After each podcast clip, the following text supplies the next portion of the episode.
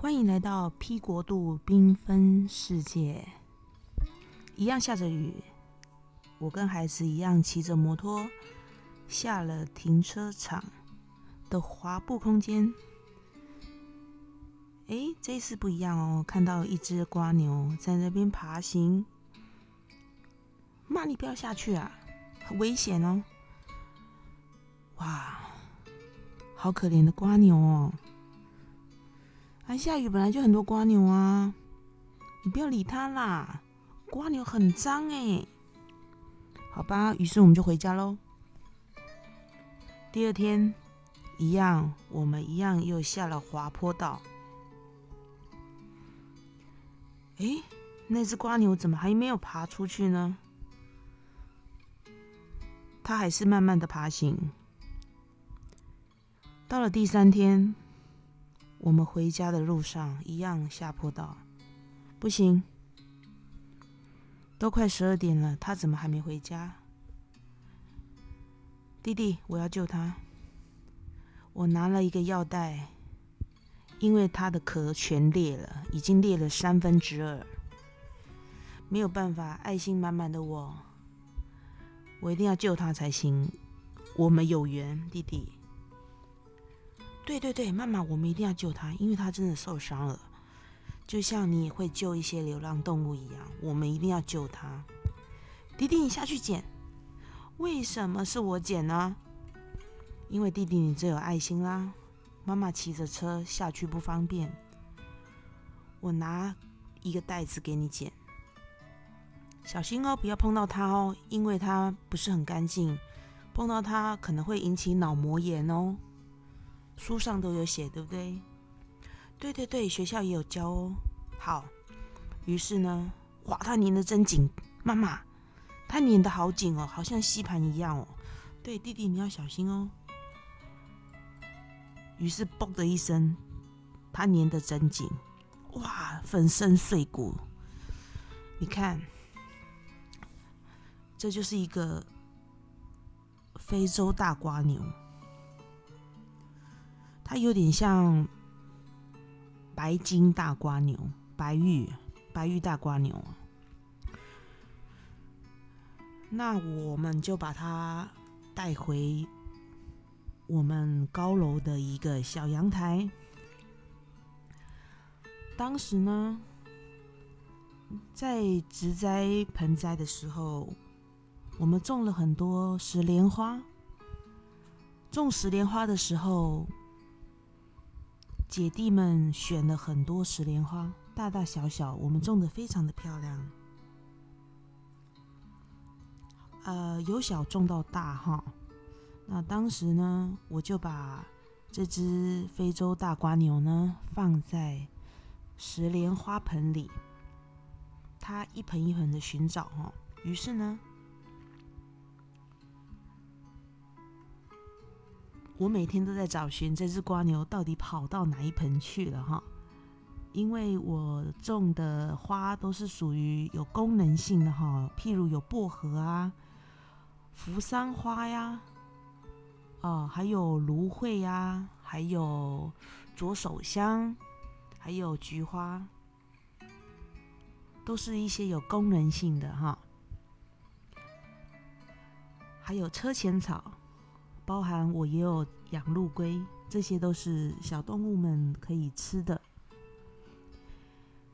后来呢，这只非洲大瓜牛呢，每一次早上晚上我都会寻找，我跟弟弟都在寻找大瓜牛到底跑去哪了。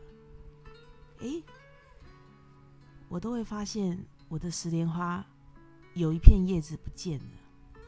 哦，原来大瓜牛它会寻找它的食物。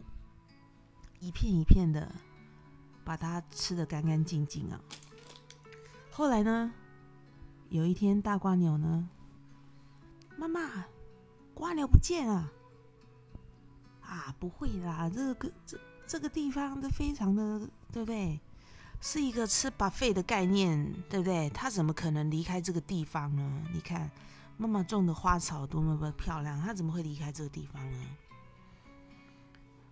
哇，原来它躲在花盆底下，因为有阳光，有一点小雨，它也会躲起来呀，是不是？哦，没错。于是呢，我每天呢晚上在浇花的时候，总是会寻找它的踪影，也会帮它稍微淋一下水，帮它滋润一下，帮它清洗一下。我们就这样相处了三个月。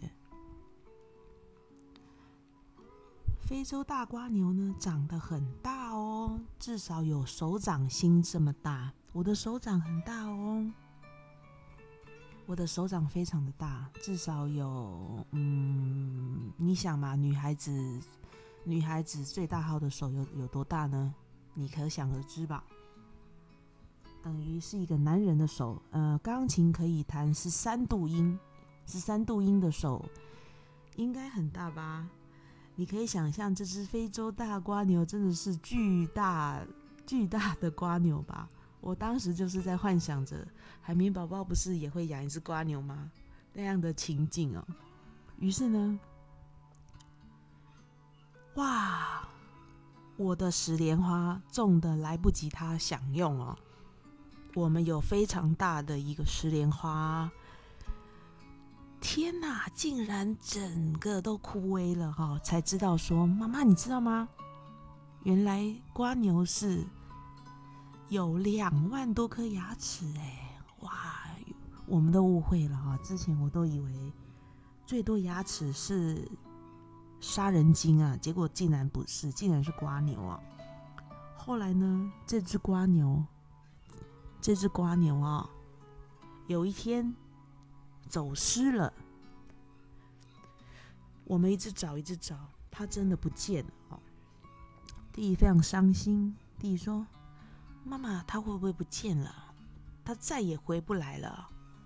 我就跟弟弟说：“没有关系，你就当做他去攀岩吧，反正我们住在高楼，对不对？他应该就去攀岩了吧？我们就当做他去攀岩了吧。”妈妈，他会不会迷路啦？啊，他迷路的话，嗯，这里没有任何的食物，他一定还会再回到我们这里来的啦。